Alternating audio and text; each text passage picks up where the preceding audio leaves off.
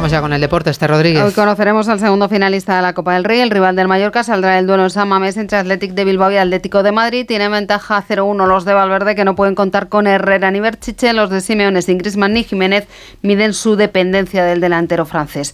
El Real Madrid sigue preparando el partido del domingo ante el Valencia mientras se reducen las opciones de recuperación de Bellingham que trabaja al margen del grupo. Este partido lo va a dirigir Gil Manzano. La selección femenina de fútbol tras la recepción en Moncloa y su visita al Congreso celebra esta tarde en Vista Alegre la Liga de Naciones conquistada en Sevilla y reanuda su actividad la Euroliga tras el parón de selecciones. Lo hace con el líder, el Real Madrid, recibiendo a Panathinaikos, tercer clasificado. Asconia visita a la Virtus de Bolonia. Y acaba de comenzar la segunda tanda de entrenamientos libres del Gran Premio de Bahrein de Fórmula 1, primera carrera del Mundial, después de que en la primera Ricciardo haya sido el piloto más rápido. Alonso ha sido quinto por delante de Verstappen y Sainz ha terminado décimo primero. Actualizamos la información.